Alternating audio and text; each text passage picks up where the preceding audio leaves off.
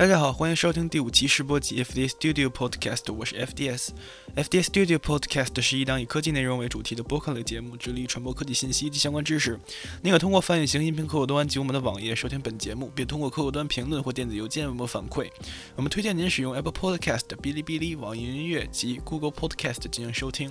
我们的邮箱是 feedback at o n e f f f d s 点 top。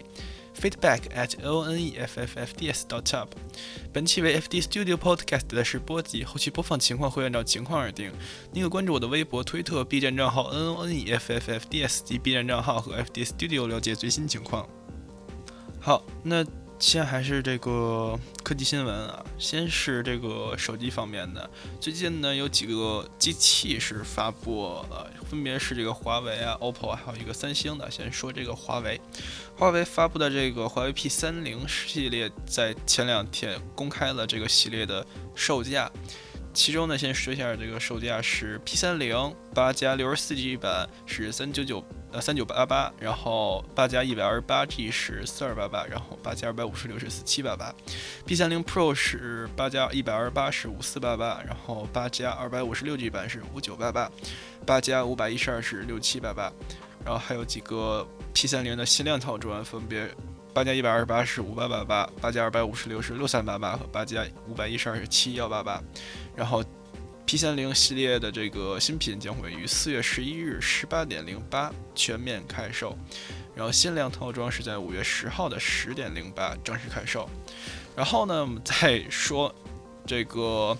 这种搭载的一些配置。刚才说完这个 RAM 和 ROM 了，其中，然后它搭载的 CPU 当然就是这个麒麟九八零了。这次华为我感觉的重点是拍照方面，在拍照方面呢，华为它有这样三个摄像头，分别是这样三千二百万，分别是这个四。这次呢，华为搭载的是徕卡的这个四摄系统。分别是主摄的四千万像素超感光镜头和两千万的像素的超广角镜头，八千八百万的超级变焦镜头和一枚 TOF 潜望式摄像头。然后这一颗潜望式变焦镜头支持五倍的光学变焦、十倍的混合变焦及最大的五十倍的变焦。然后这一颗 TOF，然后这一颗 TOF 键。然后这一颗 TOF 镜头呢，还可以用来 3D 建模，也可以用来之后的这个 AR 或者 VR 场景之中。然后呢，华为还公布了一个方舟的翻译器技术，解决了安卓程序边解释边执行的低效问题，将系统流操作的流畅度提升了百分之二十四。同时呢，此项技术还将开源给 App 开发者使用。嗯。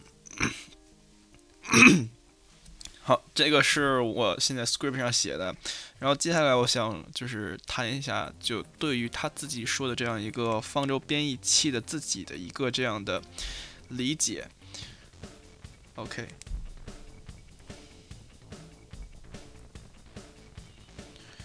呃，首先呢，主要是因为大家都知道，安卓在安卓的安卓在安装程序的过程中要。先经过编译器编译一遍，然后再使用模拟器来运行自家这个你要安装的这个 APP，然后就然后就可以开始用了。需要用经过一个 Java 的这样一个把你的源代码转化成机器码零到一的这样一个过程。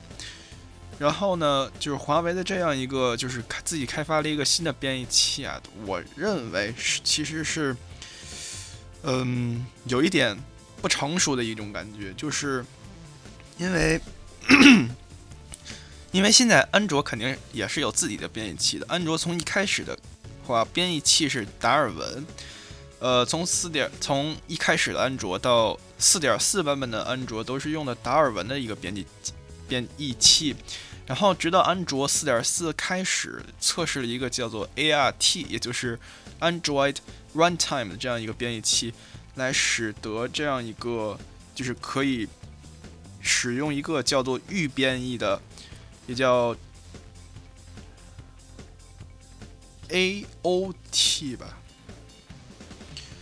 这样一个预编译的方式来提前将你这样一个应用编译，在安装的时候就已经以预编译的时候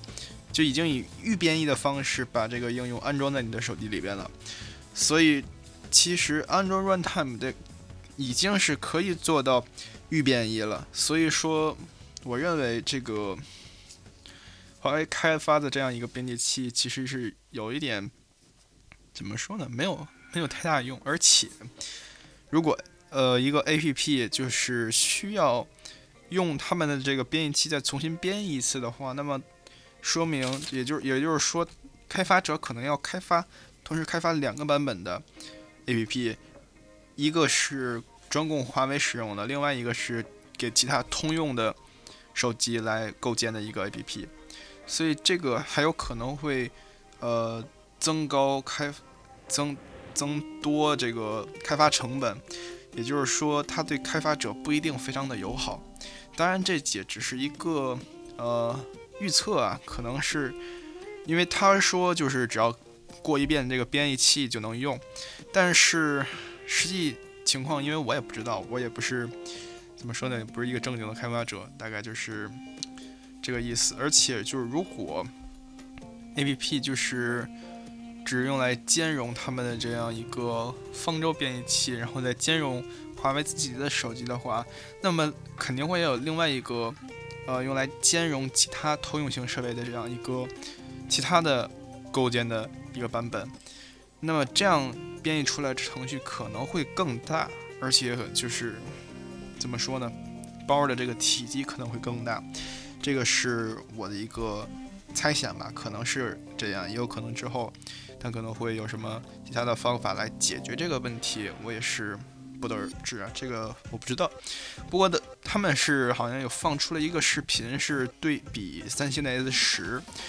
对比这个微博极速版的打开速度，然后说有这个，你看这个图片打开啊，这么全是白的，然后过一会儿才能出来这个图片，但是也因为我们不知道这个变量是不是被控制了，也就是说我们不知道在，因为它不是处于相同的环境，我们不知道它这个变量在在变量控制的一定的情况下，它们这个对比是否是。才是真正的这样的结果，我们是不知道的。而且他们用的是不同的机型、不同的系统，还有不同的编译器，他们这个呃变量太多了，所以就是这个结果，我觉得也是不一定特别可靠的。所以就是等这个正式发布了，然后正式有人使用了，我们再拿这些其他的这些测试的这个数据来再来说。OK，呃，因为你都知道这个。是，哎，行，这段这段现在这段剪掉。OK，然后是之前啊，我还有一个就是想说，就是说之前有华为好像说要自己研发操作系统的，但实际上大家都可能会有所耳闻的，有一个说是开有一个国产系统叫做云 OS，来自于阿里巴巴，然后那是一个非常野心。比较大的一个手机系统吧，算是算是一个野心比较大的手机系统。他说自己啊开发了一个兼容安卓虚拟机的一样一个呃手机操作系统吧。然后现在过得并不怎么样，现在就是靠一些嵌用型嵌用型设备，阿里巴巴的自己的那些嵌用型设备或者是其他的智能设备，云 OS 为这些东西用，还有那些电视啊这些东西，还有那些。几百块钱就可以买到那些山寨机、杂牌机，然后也是搭载的云 OS。可以说，云 OS 发展的并不是特别好，也只是有部分呃企业啊或者厂家使用云 OS。而华为的自己要研发一个系统的话，首先呢，他们必然支持，他们必须要兼容安卓的应用程序，也就是说，他们必须有这样安卓的一个虚拟机。另外呢，他们还需要一个自己使用自己软件来构建的这样一个东西，不然他们弄的这样一个专有的操作系统，如果没有自己的这些软件来作为支撑的话，那么自己这个系统我感觉就是有一点儿，呃，实用性不是很强的这样一个问题。反正如果对于用户来说，应用肯定是首要的，这个是毋庸置疑的，应该是。OK，那我们这一条呢，就先呃说说到这里啊。OK，然后下面是 OPPO 的 Reno，OPPO Reno 也是在前一阵儿发布的，之前其实呃已经透露了很多的消息了。然后最近呢，Reno 正式发布了，其中呢它发布了两个版本，一个是普通版，一个是有十倍呃混合光学变焦的这样一个。高级版吧，可能是。然后我们先说这个普通版的配置是用的骁龙七幺零的芯片，然后最高是支持八加二百五十六 GB，然后肯定是 DDR 四 X UFS 二点一的，然后是六点四寸的 OLED 屏幕，十九点五比九的五六号全面屏，分辨率是二三四零乘幺零八零，然后屏占比是百分之九十三点一。也用的是光感屏幕指纹，然后这回呢，他们用的是一个四千八百万像素的主摄和一颗五百万的像素虚化镜头，然后前置是一千六百万的像素，用的是那个海豚鳍侧旋升降结构的一个东西，不知道大家曾经有的时候就听说过有一个手电筒是那种。手摇发电的那种手电筒，你摁下去嘎吱嘎吱响那种，呃，那个结构就差不多有点像这个前置摄像头的弹出的这个机械设计，嗯，不是，唉，一言难尽。嗯，然后其他的就是，然后就是这个高级高配版啊。高配版用的是骁龙八五五的芯片，然后最高是八加二百五十六 G，也是这样的。然后用的是六点六英寸的 OLED 屏幕，也是十九点五比九，然后分辨率是一样的，屏占比是稍微高了那么一点吧。然后也是光感屏幕指纹，但是呢，这个摄像头呢是升级到了四千八百万像素的主摄加一千三百万的长焦，再加一颗 TOF 的八百万像素的。这样一个广角三摄全焦段影像系统，支持十倍的光学混合光学变焦，这个跟华为的其实是差不多的一个这样一个东西。然后前置摄像头也是那个海豚鳍的侧旋升降结构的一千六百万像素的前置摄像头，然后支持双频 GPS，然后 Work 闪充也是有的，然后电池是四千零六十五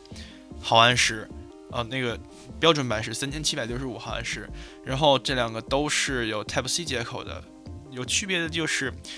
高配版没有三点五毫米的耳机孔，但低配版有三点五毫米的耳机孔。然后这两个呢都有 HiRes 的认证，也有杜比 Atmos 的全景声的一个认证，是双扬声器组合，我记得是。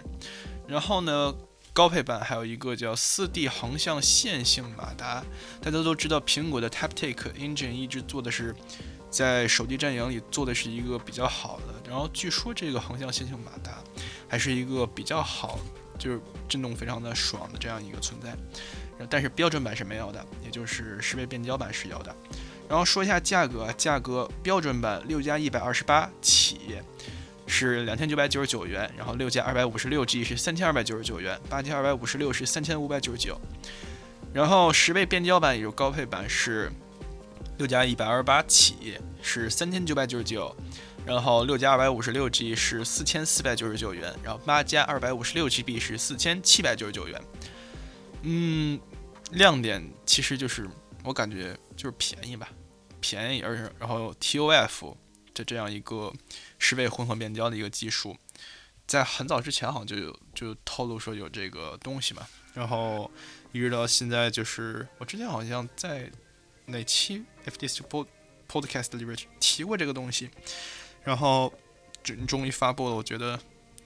差不多就是这个意思吧，就是大概很能接受的一个东西，然后就是很好很容易接受的一个东西，就是这样一个意思，但是。那个声量结构，我就是，嗯，创新有肯定是有的，但是这个机械结构，嗯，真的还是妥为妥协而生这样一个意思。OK，然后下一个就是三星的三星的 A 八零这样一个手机，是用的一个更加妥协的一个方案，是电动升降的翻转镜头。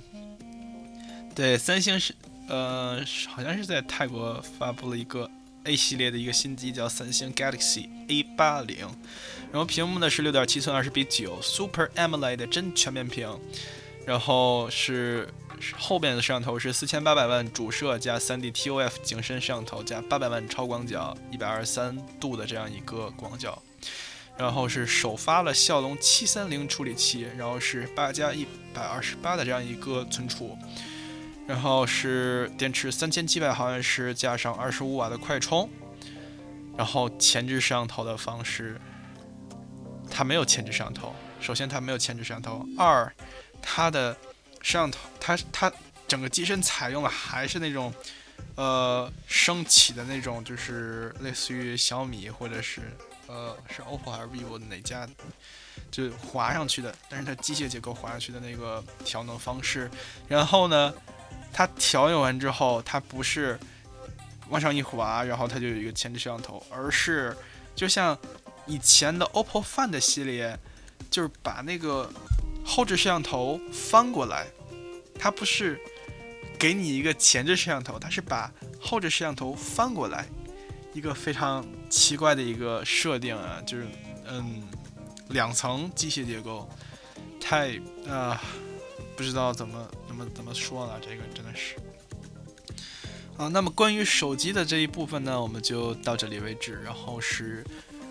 接下来的几条新闻分别是高通、微软、还有微博和一个世界中国的，啊，这是一个大大纲啊。OK，先说高通，高通是发布了六六五、七三零和七三零 G 这三款芯片。首先呢，先是骁龙六六五，骁龙六六五呢是骁龙六六零的升级版，使用的是三星十一纳米的 LPP 工艺制造，CPU 部分采用。四个大核，也就是呃 A 七四个大核 A 七三，然后四个小核 A 五三，然后分别是二点零 G 赫兹和一点八 G 赫兹。GPU 升级成了 Adreno 六幺零，支持 Vulkan 一点一。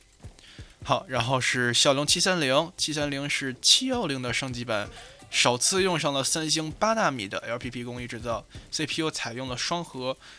A 七六大核加六核 A 五五的小核。然后频率是二点二 G 赫兹和一点八 G 赫兹，性能相比上一代提升了百分之三十五。然后 GPU 升级成了 Adreno 六幺八。然后高通呢还发布了一个特别版本，叫七三零 G。一听这个就是七三零的升级版嘛，就是这个 G 代表呢是 GPU 的频率会更高。然后在部分游戏中呢提升了最多的百分之二十五。然后七三零 G 还集成了 Hexagon 六八八的 DSP，包括高通的张量加速器，可用于机器的学习推理，搭配了高通的 AI 引擎是第四代的，然后呃 AI 的处理性能提升了两倍，然后还集成了 Spectra 三五零的 ISP，支持 CV 计算视觉加速，然后这些东西呢都是之前在骁龙的八百系列里边。才会有的这样一个功能，然后现在算是下放到了七系列的吧，因为七系列现在也算是一个偏中高端的一个一款一个系列吧，大概是这样一个意思。好，高通完之后，我们再说微软，微软的这个 Windows，呃，微软的 Windows 十前两天，呃，有这样一个更新，是在 Fast 通道发布的一个 Windows 十。build 一八三五六中，然后有一个 Reddit 的用户注意到，呃，它的这个 ISO 文件重新安装之后，它这个更新的时间限制从原来的七天提升到了三十五天。然后呢，这样的调整可以使 Windows 十的家庭版用户和专业版用户一样的延迟他们的更新时间。但是呢，这个微软官方没有还没有宣布这项调整。然后后来又有人向微软咨询了之后，表示这个是微软的 A/B 测试，然后也不会向 Windows 十一九 H 一，也就是一九零三家庭版用户开放这项功能。也就是说，很有可能这项功能也不会下放到，也不会真正的下放到家庭版的用户。OK，whatever，I'm using Mac。我也用 Windows，我最近大部分时间是都在用 Windows 的，然后直到这个 Windows 让我重装了好几次触摸板驱动，真的烦死了。还有另外一个就是微软在五月份将推出新的 Windows 十更新版本，然后还有一个特别烦人的一个功能，把它取消掉了，就是在你拔出 U 盘的时候，你没有点那个安全删除硬件，它经常会告诉你这个你没有正确的拔出 USB 设备，这个非常烦人的一个对话框。然后之后呢，你就可以。对 USB 采用快速删除的方式，然后，也就是说你在再次拔出 U 盘的时候，如果这个时候你没有对于这个 U 盘有数据上的存储或读取，那么这个时候你拔出直接拔出 U 直接拔出 U 盘，它不会弹出任何的提示。这个就是快速删除这个功能。新版的 Windows 十呢，可以将这个快速删除的功能设置为默认，也就是说，你以后不用再点安全删除硬件，就可以直接将 U 盘拔出了。OK，那么下一条新闻是微博的测试的这个时间序的功能。前一阵呢，微博安卓版推送了9.4.1版的更新，内容是稳定性提升。嗯，也。但是呢，在这个版本里面呢，对于很多用户非常翘首以待的一个功能，终于回来了。在新版 Apps 的顶端呢，你们可以就是用户可以看到最新微博的按钮，这可以使用户通过时间线浏览微博内容，这是许多用户偏好的浏览方式。然后呢，这个版本的微博已经在多家应用商城上架。然后呢，这个嗯，就直接更新就可以了。OK，然后其实这个功能对我来说没有太大的意义，因为我用的是微博国际版，所以时间线是正常的。然后还有微博，其实又是跟风的推特，这个推特也是前几前前一阵发布的这个功能，说是你可以正常浏览时间轴了。还是推特，因为之前乱序时间线也是跟推特学的。怎么说呢？唉，世道无常，唉。然后我们最后一个科技新闻就是关于视觉中国的，都知道前一阵视觉中国这个是在他的网站里放的，这前一阵特别流行的这个，就引起。引起潮流的这样一个黑洞照片儿，然后他们把这个照片放在他们网站，说这是这个版权属于他们这里，如果你要使用的话需要花钱。但实际上呢，这张照片是对所有人都是免费使用的，包括免费使用、个人使用或商用都是免费的这样一个。但是视觉中国说这张照片是他们的，然后就非常的引引人注目。然后呢？他们又是被爆出这个，他们把这个国徽啊，还有国旗在他们网站上，然后你要用的话要收费，但本来国旗和国徽就不应该收费，对吧？这个已经有点犯法了这种感觉，然后就是这样一个意思吧。然后好多公司啊，发现他们自己的商标也是在这个网站上。呃，你要花钱购买你才能使用的这样一个事儿吧，就是 这样一个问题。然后接下来呢，他们发布了一个致歉信，致歉信，然后称接受广大网民和媒体的监督批评，全面配合监管部门积极整改。OK，好吧，那我们就先。看看它能整改成什么样吧。反正他们现在网站官网已经打不开了，然后 DNS 就是被撤下去了，暂停暂停解析了，然后大概就是这个意思。好，那我们今天的科技新闻就到这里了。好，我们入一段 outro 吧。大家好，感谢收听第五期世博级 FD Studio Podcast，我是 FDS。FDS Studio Podcast 是一档以科技内容为主题的播客类节目，致力于传播科技信息及相关知识。您可通过泛用型音频客户端及我们的网页收听本节目，并通过客户端评论或电子邮件为我们反馈。我们推荐您使用 Apple Podcast、哔哩哔哩、网易音乐及 Google Play 及谷歌 Podcast 进行收听。我们邮箱是 feedback at noneffffds.top，feedback at noneffffds 点 top。本期为 FD Studio Podcast 的试播集，后续播放情况会按照情况而定。您可关注我的微博、推特、B 站账号 noneffffds 及 B 站账号和 FD Studio 了解最新情况。感谢您的收听与支持，FDS，this，peace。